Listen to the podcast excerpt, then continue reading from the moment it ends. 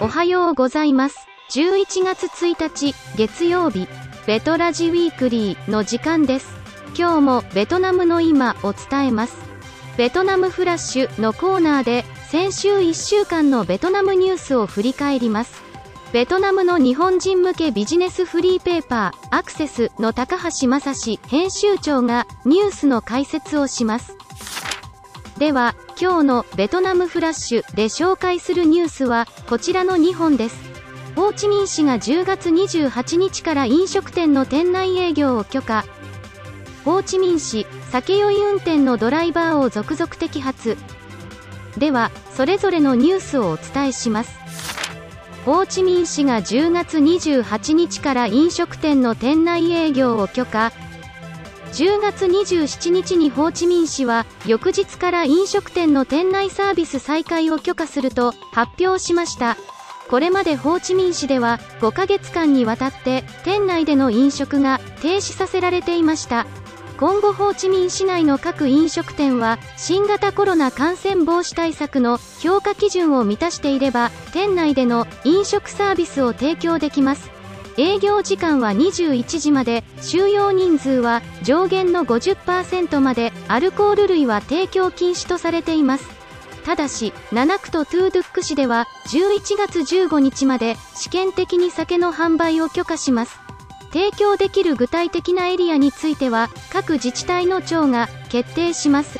ホーチミン市商工局によると市内には約7500社の企業と数千件の個人経営の飲食店が存在しています。これまで新型コロナ感染防止対策の一環として飲食店はデリバリー販売や店内飲食サービスの提供を数ヶ月にわたって制限を受け続け市内の飲食業界は大打撃を受けていました。統計によると2021年1月から8月のホーチミン市の飲食業界の総売上高は約1590億円で前年同期比で20%のマイナスとなりました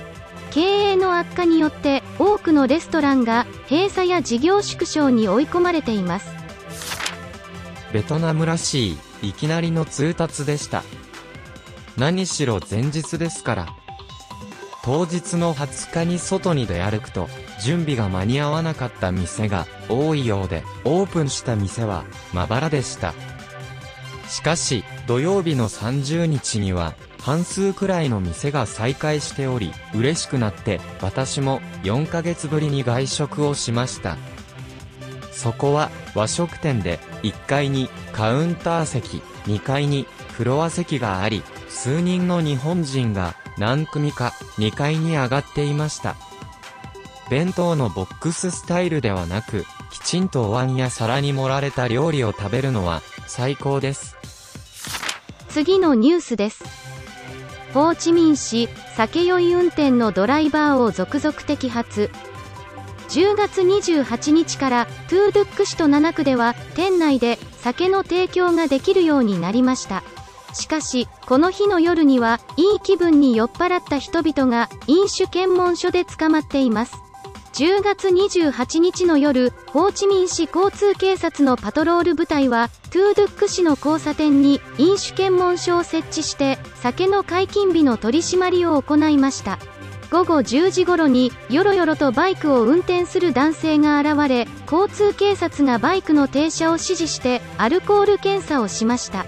この男性は会社帰りに友達からトゥードゥック市に飲みに行こうと誘われて5ヶ月も飲み会に行ってなかったので一緒に行くことにしたと話しました。交通警察がこの男性のアルコール量を測定したところ呼気の中から高濃度のアルコールが検出されたため罰金3万5000円と23ヶ月の免許停止処分となりました。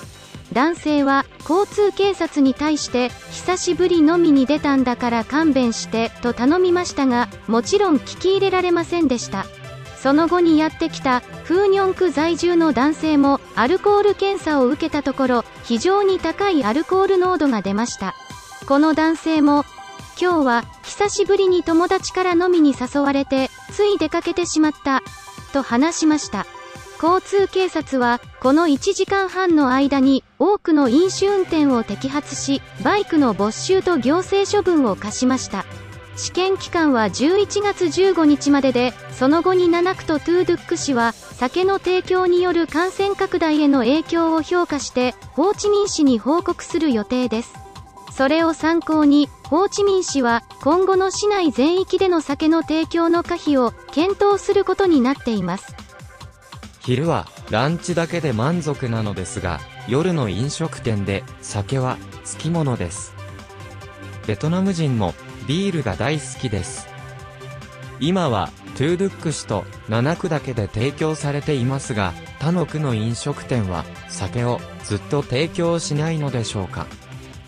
私は闇営業をすると思います。外から見えるオープンスペースでは危険なので店内の個室のような場所で内緒で酒を出すと思います。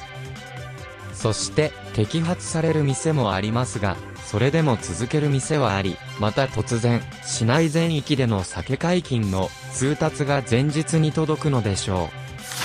う。本日のベトラジウィークリーは以上になります。最後まで聞いていただき、ありがとうございました。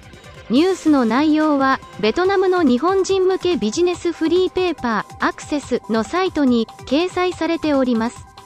ぜひご覧ください。URL を概要欄に添付しております。